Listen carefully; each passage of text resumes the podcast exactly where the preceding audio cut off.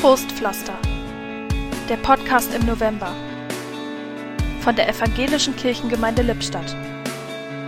Heute mit Sigurd Kurt Kassner.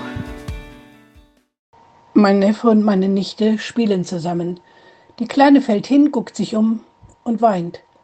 Vermutlich hat sie sich gar nicht so wehgetan, aber ihr Weinen zeigt trotzdem, bitte kümmere dich um mich, mir ist etwas schiefgegangen.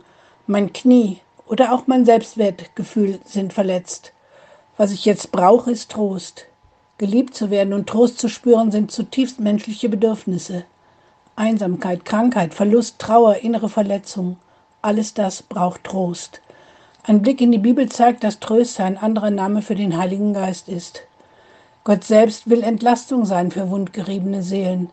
Er will uns ein Aufatmen verschaffen, wo Social Distancing und zunehmend innere Kälte und Rücksichtslosigkeit uns einengen. Er kann neue Kräfte in uns mobilisieren, wenn die Trauer uns aller Energie beraubt hat.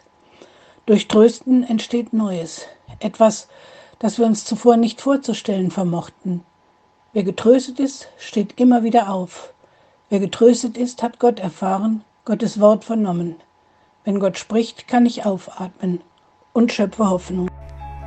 Im Podcast sprach heute Sigurd Kurt Kassner.